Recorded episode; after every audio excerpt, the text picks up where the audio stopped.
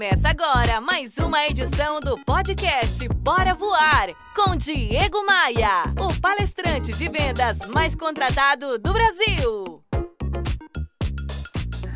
Há muito tempo atrás, li num livro antigo que as pessoas de sucesso entram no jogo para ganhar. Pessoas de fracasso entram no jogo apenas para não perder. Conclui que a diferença está em como você joga. Para quem joga para não perder, o empate está sempre bom, porque o que ele tem é o medo da derrota e da dor da perda. Quem joga para ganhar, a derrota faz parte do jogo e não se afunda diante dela.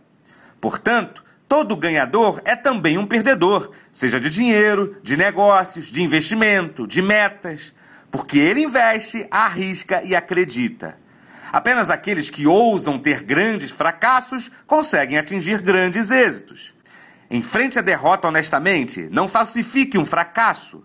Explore o fracasso, não o desperdice, aprenda tudo o que puder com ele. E nunca use o fracasso como uma desculpa para não tentar outra vez. E você, joga para ganhar ou joga para não perder? Todo entendedor de futebol sabe que time que joga na retranca não ganha nunca. Outro dia ouvi que os pessimistas ficam famosos e os otimistas ficam ricos. Como tudo da vida, ganhar ou perder é também uma questão de escolhas. diegomaia.com.br Bora voar?